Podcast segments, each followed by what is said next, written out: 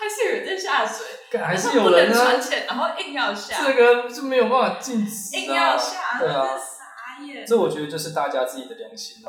这些破口。对啊，这些破口破爆。Hello，大家好，欢迎收听水面休息时间，我是 DZ，我是小凯。讲好久的 Podcast 终于要开录了，真的讲超久。讲多久？毕竟我有个心魔，还没有跨跨过那个心魔。不是真没有客人，就疫情啊，现在就什么时候不能做，对不对？然后我猜大家应该都蛮闷的啦，不止我们啦。我跟个人的小店家，我觉得还没有到这么就是负担这么重。就有些那种海边，有些那种很大很大的店家，大大店，基本上封一个礼拜对他们来说就是非常痛苦的事情，对啊？所以就没事就想说找些事情做。还好还没买船，我们还没有买船，有买船的可能比较船。对，还好我只有买水推，没有买船。但之前就是你说要录 podcast 的时候，其实就有想说潜水很多东西它是要实际示范。嗯，对。那这样的话，你觉得这个 podcast 想要达到什么效果？所以我觉得，在没有办法就是大家潜水，或者说没有时间练习的情况下，其实我觉得在潜水的这个领域里面是有很多的观念，这些的东西是呃不能说对或错，因为潜水本来就不是一个有很明确的对错的事情。那我觉得是观念上有很多东西是我发去我发现在现在这些潜水圈圈子里面，有些没有那么的好。或是说，我觉得没有那么的符合我心中认为是比较好的潜水方法。心中比较好的潜水方法是什么？可能是因为我自己平常就是我并不是只有在台湾这个区块去潜水。其实我除了在台湾之外，我其实去过蛮多国家去潜水。那我所谓的潜水，可能并不是说就是单纯的去玩。而是可能是在别的国家去工作，那我觉得我从国外的一些教练学习到了蛮多一些不一样的潜水经验。那这些潜水经验其实我带回来台湾之后，我发现台湾人在某些情况下，我觉得那些理念跟观念跟我没有到那么的合。例如，我觉得这有挂。例如我，例如就是我我不太喜欢大家去在讲。比如说教学，在教课程的时候，就举例啊，就比如说，今天学生可能就问你说：“哎，教练教练，我想问一下，那个中性福利啊，我要怎么样做比较好？”然后很多教练可能就会说：“啊，中性福利就这样啊，你就下去潜水，就多潜多练就会好了。”对，那我就会觉得这其实我觉得这个是应该是大概百分之八到九成的潜水员都会听到一些，比如说前辈啊，或者一些比较老的教练会有这种讲法。可是其实这种东西就是你丢了一个问题出去，他只给你这个问题的答案，但这这中间解法在哪里，就会让人家觉得说哦，那我也知道我要下去练，但我要怎么练，你没有跟我讲。他们可能自己也不知道怎么练呢、啊。对，所以就是我觉得这东西就是很多东西是一个一个，这是看教练个人功力啊，因为这个东西是我认为是他必须要有非常系统性的去经过教练的整理。嗯然后讲出来，让学生去体会，或者是说知道。那我觉得很多东西，有时候大家就是在某些潜水的观念上面是本末倒置的，会结果为因，所以就我觉得是有很多东西是我们在后面的地方是可以再讨论的。对，你现在要讲的那个话，那主题太多，我们没有办法把它讲全部讲出来。再讲一集中性浮力。对，好，下次要打算第四次。先。不好说，不好说。但会碎念跟脏话程度会占大概五成吧。就我自己之前就是还是小 OW 的时候，也是就乱跑夜团，然后听过一个真的很奇怪的。这是什么？这是什么？他说：“哎、欸，那个呃，你下去啊，头记得一灭顶，就开始点充你的 BCD 哦。为什么要这样呢？嗯，这样的话你才不会直接掉下去哦。就是有这种，然后还是持续开头，一直开，一直开，一直开。” 公大小这样子就很多啦，因为我觉得有时候大家就太每个系统他们都会有一些他们固定的一些模板或者教法，那很多教练其实会看着这些模板跟这些教法，却不会去思考说，当我今天在执行或是说我在教学这个技巧的时候，是不是我平常会用的？但他只会这样子去教他的学生。比如说像我自己在潜水的时候，我要下潜的过程中，那我习我可能就习惯就是，哎，我我会先把我的 BC 的气全部都卸光。那我卸光之后呢，我会直接往下沉。那我们在下沉的过程中，我如果发现我的腹浮力太强，开始到比较深的地方，我比较沉，这时候我可能再来充一点气。但是我遇过很多教练去教学生说，你在下潜的时候啊，在水面上就是慢慢的泄气，慢慢的泄，慢慢的泄，泄到你开始下沉之后，就可以先不用泄了。然后我就去问那个教课的教练，你为什么这样教学生？你自己在下潜过程中，你会这么做吗？他说不会啊，我就是把气吸光之后，觉得开始变沉了再冲。我说那你都不会这么做了，为什么你要去教你的学生这么做？你觉得他会做到这件事情吗？对，就是类似这样的东西，你就觉得很奇怪啊，你都没那么做了啊，你教学生这样做。这样不就变成，因为像我有时候确实就是真的不会全部写完，然后等到那个才开始充气。对啊，所以这个就是你的方法嘛。对，所以我会问说，我我有先去问，我并没有先去否定他们。对，我会先问说，你为什么没有？对，你自己是这样做吗？你如果是这样做，那我觉得 OK 啊，没有问题啊。你就教学生你的做法，学生最后签的是有你的影子，就是言行合一啊。对啊，所以这才会变成我觉得说你在教。学生的这个过程中，你自己是怎么潜水？你的潜对，你要有办法解释给学生听嘛，而不是你都没有，你选了一个你自己都不知道会用的方式，或者说你根本就不知道为什么的东西去给学生啊。那确实蛮尴尬。对，就是其实还是有蛮多教练是利用这样的方法，那这个会导致一个结果，我觉得这导致的结果就会是说，当学生今天学生他并没有办法好好的理解你的方法的时候，教练就会觉得学生为什么这么笨？但有可能可能并不是学生，本身你不会教，教练不会教。对，所以其实我每次在上课的时候，我大部分的时间我遇到学生不会。当然你在初期，像我在当很新的教练的时候，我也是很凶，我也觉得学生为什么这么笨，为什么都学不会。可是当我当、当我这是我目前遇到的，我觉得还蛮聪明的。对啊，可是当我潜水潜久之后，我就会开始去思考，诶，那是不是其实其实有一点是我的问题？我没有什么地方其实并没有办法，并没有真的让他有听懂。我到底在讲什么东西？嗯、所以我觉得这个是一个蛮重要的的一点，就是关于教练有没有办法设身处地为学生着想。可是像这样好了，那当然最好教练是这样。问题是，当你付学费之前，你真的去上课之前，就你也不知道那个教练是好还是不好啊？嗯，还是有是有方法去判断啦。嗯，其实我觉得是有判方法去判断教练的好坏。像什么？特别要找大潜店吗？大潜店会比自由教练好吗？没有好坏，就是哎我不想要，就大家就只有有对号入座，没有好坏。但我觉得这种，我觉得你去选择潜水，第一个是你今天如果假设你要上课，你要去选择一间潜店的，不管是潜店或是个人教，因为其实现在就是很很明显的分歧就是两种嘛。第一种就是潜水店家，对，就是一个很大潜水店。那有些的话呢，他可能会是比较属于是潜水的个人教练，嗯，对，个人教练工作室，对。那潜水店我觉得很难啦，因为毕竟潜水店，它唯一能给你的保障，我觉得大概就是，它能确定，呃，教你课教你的人，可能大部分的很高的几率其实会是教练，那资源可能会比较多，有些东西他可能因为他是店家，所以他在名誉上的一些要求，他可能会。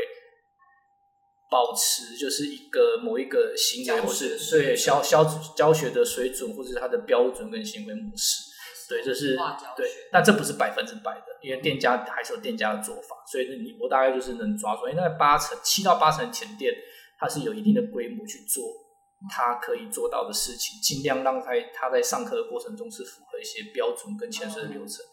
那前个人的工个人的教练的话，就比较难一点点，因为。个人教练，你只能确保他就他一定是教练，可是这教练的素质跟他会在水里面做出什么事情，教出什么东西，你是没有办法对，因为他这是个人行政嘛，反正旁边也没有人在看我，对，对我我没有照着标准教，也不会有人知道，对，对，所以你说选哪一个是有好有坏，其实我觉得你最后还是要去多打听，那其实也是会有一些方法。呃，像如果你要打听的话，我觉得第一个我会比较偏向就是你有没有认识的朋友吧，然后认识的朋友。那即便你今天是找到一间很大的潜水店，我觉得还是要先去接触，比如说是你朋友介绍的，那你还是要去接触你朋友介绍的那个教练，嗯，然后去问他一些可能会比较详细的问题。那这些问题可以慢慢的去知道说这个教练他到底是不是一个比较。专业的教练。可是像很多前店，他其实不会直接让学生跟教练有前期的接触吧？因为他们很多店其实他是有自己的行政啊、自己的业务啊等等。我我觉得其实还是要看店家的、欸，嗯，因为我知道有蛮多蛮多一半数以上的有些潜水店，他们是严格的禁止，就是教练跟学生有私交。因为潜水店会觉得说，我今天把客人找找来，然后你来帮我上课。那我如果今天你这个教练走了，我的学生会不会就是跟着你一起离开？对啊，对，那他们就会有些疑虑。所以，如果你没有办法接触到教练的这个教的本人的话，我觉得这个潜水店你就可能要有一些心理准备。对，就要有一些心理准备。你最后潜完水之后，你可能就是一个孤儿。我所谓孤儿，就是你没有教练可以带你。对，你就是只能面对你最大多数的时间，其实你就只能面对潜水店的店家。就我啊，对，好可怜。所以每一次遇到不一样的教练，那每一个教练都要再重新适应，适应，然后去熟悉你的状况。我觉得那个其实是比较不好的一个方式。超麻烦。对啊，接触不到教练，那就没有办法。那你就真的只能就花钱学一课。如果是 open water 的话，我必须凭。凭良心讲，就是他真的很难跟你说你会学到选到一个什么样好的教练。那如果我们先以现在好，我们现在就把所有的因素都撇开来讲，我们现在就只面对的就是你接触到的是潜水店的店家，嗯、那你应该怎么去知道这店家好不好？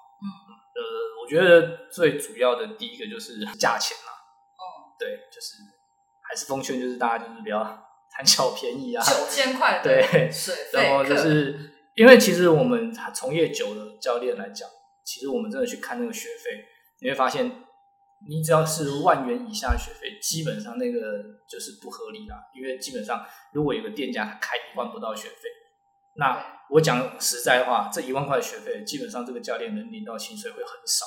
假如我是一间潜店，那开一万一万块的学费给学生，那。这一万块的学费，其实大概会有一半半数的钱，嗯，我都是我的成本。那假设这半数的钱是我的成本，那我就剩下五千块是我的收入嘛，对不对？那我的收入，一个教练，我要你花三天时间，几乎就是八到十二个小时的时间。那我一个人，我不可能给你五千块嘛，我一定中间我一定要有利润嘛。所以你真的分下去给教练钱就会很少。嗯，那这样会导致什么结果呢？今天大家都看到这一万块觉得很便宜，大家都跑来学。那店家他一定会觉得怎么样？他一定会想要接越多的学生越好嘛。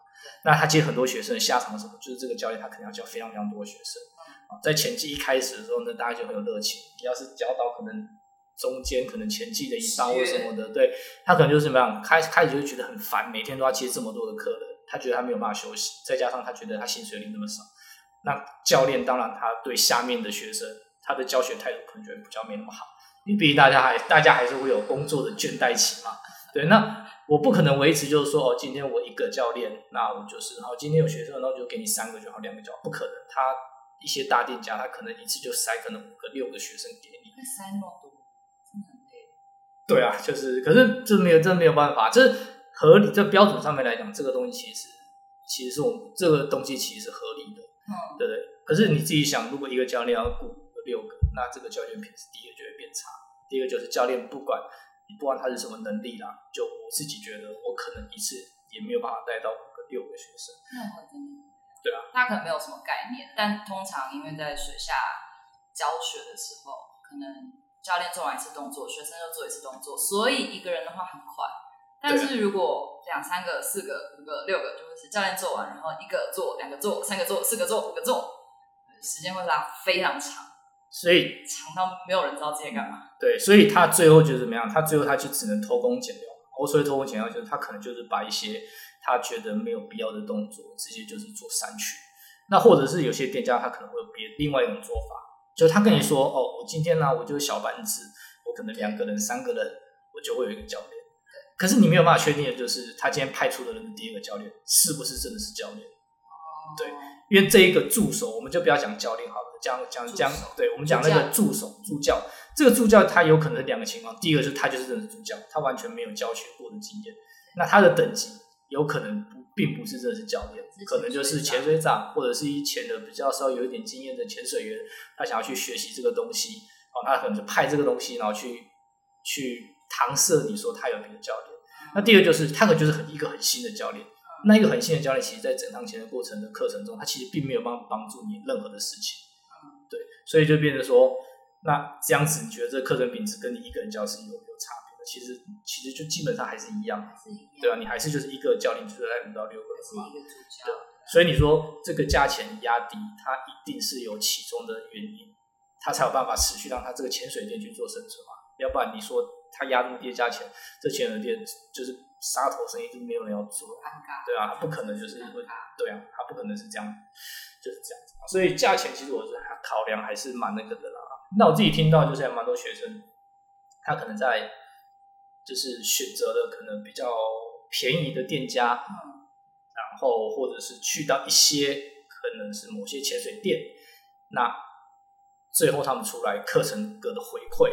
给我的回馈其实就是他们自己说很差了，因为我不太喜欢去打探别人说，就是哎、欸，我只是说哎、欸，你上课上怎么样，上哪些东西，我大概就是这样带过，但我不太会去批评或者说怎么样怎么样，可是就是会有很多学生，甚至是他们自最后自己是跑来问我，就是跑来跟我说，他们觉得那课程品质很差，哦，有啊，之前就有啊，那个对。啊，想讲的是不是？想讲，想讲，我不敢讲。那应该没有关系吧？反正有问题是他教练啊，是奇怪的系统出来的啊。看那个什么指北针哦，呃，我记得那一次在上指北针，然后他他一脸超认真，他比要来上课那两个还要认真。我说你怎么那么认真？哦，这东西我从来没有看过哎，是，真的假的？嗯，就他真的超认真的。真的很夸张啊！就是外面的一些教练真的是，那其实我觉得还是有蛮多方法去判断这个教练。除了价格之外，除了价格，呃，我觉得如果你可以对接到，就直接先去人肉那个教练吗？我觉得如果你可以对接到教练的话，是最好的啦。你可以问嘛。那如果是选择潜水店的话，还是先人肉？就是第一个，就是第一个，对对，先人肉。对，反正反正就是就。对，第一个就是价钱嘛，那第二个就是呃，我还是会去看一下评价啦。然后除了评价之外，我可能还会去上某些，比如说像查他有没有上抱潜公司。对啊，比如说像有一些社团，就是就是会去，人家靠北潜水嘛，现在就是保潜公司，这个这个这种社团，这种我觉得每每个行业每个兴趣的应该都有啦。那潜水的话，其实也有一个，可以上去上网去搜寻一下。那或者是看一下店那个店家的评论，那评论有时候很难讲，因为毕竟这种真的是不一定。对，这种东西是有洗啦，对啊，这种东西是会花钱洗的嘛，所以我觉得你也不太需要真的去特别相信。好，问一个，所以在报险公司上面会留言的教练到底？我听到的说法有两极啦。你现在是不是要挖坑给我跳？没有，你要挖坑给我跳，你现在就直接跟我说，我挖了一个坑，我怎么样让你跳进去？看。没有，就是好奇，因为我觉得我自己觉得有些就是教练就是很热情，我没有说他们不好，毕竟我不认识他们。但有些人就会觉得，哦，这种教练就是就是上去上去刷刷声量的。我觉得就是无事不登三宝殿啊，会这么热情的？通常就是大家可以去对啊，去稍微想一下，为什么他会有这么热情的举动。那我当然也是有看到，对，我我也当然也是有看到。很明显的就是直接在上面拉客人呐、啊，oh. 对，他就很明显就是在上面拉客人呐、啊。比如说 po 文的那个人就说啊，我说这个潜店很烂呐、啊，然后什么之类的，然后下面就说，那你可以说来找我潜水什么之类的，嗯，对，就是无所不用其极啦。可是我觉得，如果今天是一个有就是有有实力的，或是说他真的是比较好的教练，他如果从业有一阵子的行为的话，基本上不太需要做这种事情，他也可以让他的客人持续的回来找。对，如果他必须要做到这样子的，就是上网然后去找陌生的一些客人，然后或是什么的，嗯，当然原因有很多啦，我也不方便就是说，必须说一竿子打死人。这样子找新客是蛮快的。对啦，这样找新客是蛮快的啦，但是就对教练来说有风险嘛，对对对学生来说其实有风险，所以我不太会去，我就不像我自己就不会去做这种事情，因为我觉得就是。你如果要找新客源，你没有办法确保他的程度到底在哪里。对，那你中间的话，你可能对啊，你中间的话，你可能还是要跟他去磨合嘛。那你可以做的事情，可能就是开一团，让这些完全陌生的新客源，然后像练习一样，而不是说今天对慢慢带上来，那个我觉得才是一个比较好接受的方法。确实。对，但如果你一直去洗，一直去洗，我觉得那你那你就必有居心嘛，这也没什么好说的。嗯，就是只能做一次课。对啊，对啊，就做一次课。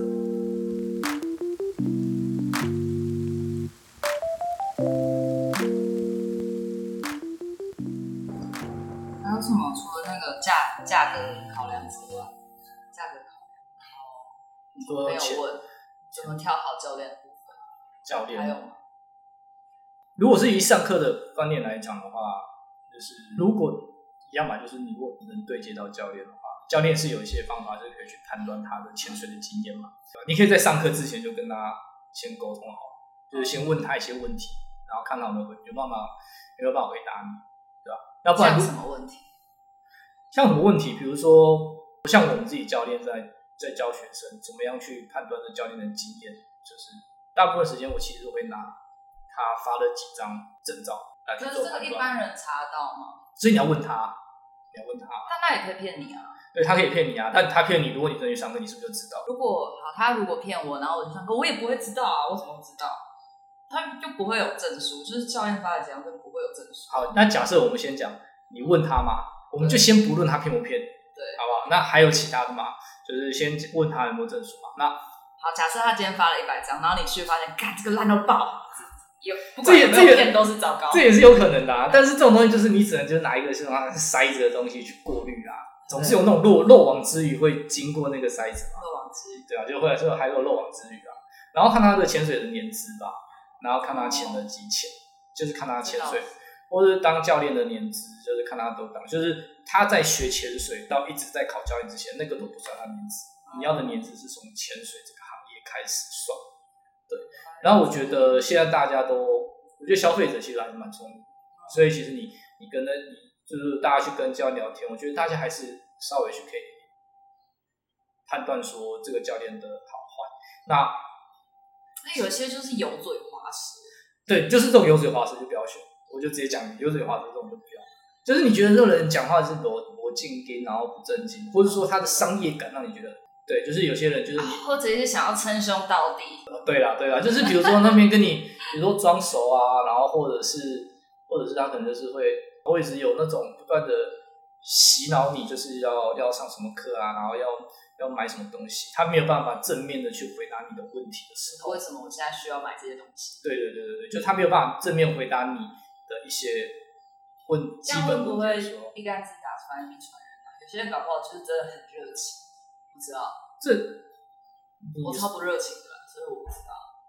可是我像我自己，就之前就有学生，他他真的来找我的原因就是说，我觉得你讲话比较正常。他说他之前其实是先去找另外一家店，然后那家店他觉得他在对接的时候，他觉得这个教练很很油嘴滑舌，然后他觉得商业感很重，这就是我刚刚讲的两个嘛。然后其实第三个就是，也是我没有那么喜欢的。虽然说我常常很想做这件事情，就是不要去攻击别的店家。我超爱攻击别的店家，所以你你可以先去，比如说，比如说，我觉得这个方法还蛮靠北的，就是你可以先去问说，哎，那我有问到另外一家店，那你觉得那家店怎么样？哦，如果这个教练他没有办法给你他真心诚意的解答，那你就可以去稍微考虑一下。哦，他可以去评论这家店怎么样，对，但他不能在评论过后加上自己加上自己的观感，或者是说他利用他就是先去评论这个店家，然后再。进拿自己的那个能力去压，就要么对，就要么他说、哦、我跟这店不熟，要么就是之前有听说过有什么行为或干嘛的。但除此之外，他不该讲其他东西。如果有讲，他就是有一堆。对，因为其实也是还是蛮有蛮多学生，就是会有蛮多的一些陌生的客人来问我，然后说他其实有去问过别家，然后我就说哦，我是有听过一些什么事情，但你还是可以去，你去了之后再那个做观察，对，或者是这个店家他明显就是可能比如说像学费就太低了。嗯，那我就跟他说，那你觉得学你自己可以考虑一下学费为什么会这么低嘛？对，对啊，那我再分析我刚刚讲的点给他。你如果觉得 OK 可以，没关系，那你去去了之后再那个，因为这事情就没有，反正这个 Open Water 就是一般啊初学者的工兵价，它就是一万以上嘛，对，对啊，就一万以上，对啊，你那种开到这种便宜的不合理的，那对啊，这个这么可能吗？真的没救。对啊，就成本就是显示在那地方嘛，对不对？你不可能说我今天要买一只 iPhone 十二，然后结果。你拿五千，花三千块，对，那你也知道这是诈骗嘛？五十收。如果这种实体商品你都觉得是这样的，那为什么服务的这种无形的资产，你会觉得那个是没有成本的。这就很多人不能理解了，就是服务业这件事情，尤其是教学。但严格来讲，教练就是一个，然后以 Open Water 来说，三天，就就是你就付钱，然后包了一个教练三天，整天。如果住在一起，那就是真的整天。真的整天，对，就是二十四小时，几乎就是除了你跟他一起睡觉这件事情。对，如果你们就是分房睡，那 OK，对，对，其他的不知道。对，那就是对，你就很花很多时间在上上面嘛。那你如果用这种方式，你去你去抓教练的的薪水，其实你就会发现，其实那个薪水没有，算是不高，没有大家想象中的这么高了。对啊，那个费用其实比较。对，所以合理的费用嘛，好不好？好不好？教练的资产就是录完就不想当教练，但是其实我这是我一直都知道的事情。你说录完就不想当教练？没有没有，不想当教练这个事情是一直都知道，没有啦，没有啦。那就就真的是这样啊，这个就很难嘛，因为毕竟这个是无形的东西。我我自己在挑选某些东西的时候，我自己也会去评估说，只是这种东西，这时候我我觉得我加抓价钱就抓的蛮足的。我就会评估说，这个这个人在。为我提供服务的时候，他的价格到底是不是真的这么合理？嗯，对啊，我就会去猜嘛，今天去猜。像比如说自己，我我自己就很喜欢做，我现在我自己很喜欢刺青，所以我就大概刺久之后，大概就是对刺青师的价钱其实是有一个概念。对，其实是它的价钱我其实有概念，当然不可能跟一般在从业的刺青师一样抓那么准，但我大概可以知道，或者说算实薪。其实有很多种说法啦，我朋友也是，我朋友刺青师，他就跟我说，他有是，他有的是算图，他就图的这个大小，他要收多少钱，所以从他开始工作的那一刻开始，到结束，构想超高，对对对对，那有些其实是算时薪的，嗯，对啊，是有些其实就是算他的时间，所以他可能是从画图的那一刻，他就先抓他大概要画多久的图，所以事情是他们在事情的过程中，他们其实很讨厌。客人一直改图，对，因为改图就是花他的时间，跟设计一样。对，他已经跟你报一个价了，然后你一直花那个，他其实他最后就是，所以有些设计师现在就是明明门就是很不改图，很规定啊，也没有不改不改，因为还是会有一些误差嘛。他可能就会说，他肯定可以修一次到两次，你不能让他整个图都改掉，那这样他就必须要大修，就是新的设计稿啊。对啊，那他就是要必须要加钱，对啊。教练没有这个事，但教练没有，对，教练只是没有要发证给你这样。对耶，超过我的时间就是加钱，还是可以不发证，还是可以不发的，有这个选项，对吧？好吧，那所以如果说一个新手他想要找教练，第一件事情价钱，价钱嘛，对吗？然后第二件事情就是先去人肉他，不管你用什么方式。第三件事情就是去面试他，对，用一些小小的问题，看他会不会攻击别人。我觉得就是对啊，而且就是价钱嘛，人肉，然后。最好是可以先找你朋友有上过课，他觉得不错，认识的。问一问总是会。对，不管他是店家，因为他如果是这样，你可以，你如果是这样子的话，你就可以把，他会把他教练的联络方式给你，你可以直接去联络这个教练，这样也是一个好的方法。而且潜水学员很少，可能问一下说，哎，那个哪间店的哪个教练比较好？对，或者是哎，那个哪间店的什么什么教练 OK 吗？对，通常大家会我就会知道。对，还还是还是会有这样的一个那个啦。就是如果用从中介绍的，对吧？但其实我觉得大家也不要就是觉得说，哦，我一定要 CP 值超高，值回票价，我加加了这个钱，我的教练就是要超好超棒那种。其实没有啦，最贵啊，对啊，就是其实这种东西还是你今天就算是用了很多方法，你找到一个教练，就你最后发现这个教练跟你的痛调其实不是很合的时候，你也就不用勉强说真的要以后在潜水的时候就是继续跟着这个教练，就毕。对啊，因为毕竟像我自己也是啊，有时候可能别的学生介绍给我，或者说别的教练介绍给我的学生，那最后我教完的时候，要么就是可能诶程度可能比较没那么好，那我没有发展，或者是他们觉得诶我可能上课的时候太严格太严肃了，他们觉得这种方法不是他们喜欢，或是不是他们想要的，那他可能之后也不会来找我。那我觉得这种东西其实就是放宽心，对啊，因为毕竟如果你真的之后都有才在继续潜水的话。你还是有很多会遇到的啦，对，你还是会遇到你觉得你自己觉得是好的教练这样子，好吗？差不多，这一集这样差不多啊。预告一下下一集要录什么？我们今天要录什么？我觉得就就录个两集啊。好啊，反正我们现在没事嘛。干，真的哎，反正可怜哦，反正我们很闲。好可怜哦，我们很闲，疫情真的是。对，连海边都不能下水，我真的是疯掉，很崩溃。他明明就住在海边了，然后还因为疫情不能下水。本来不是，本来不是，我记得他，我记得他公告本来不是说你签完之后马上就要戴口罩。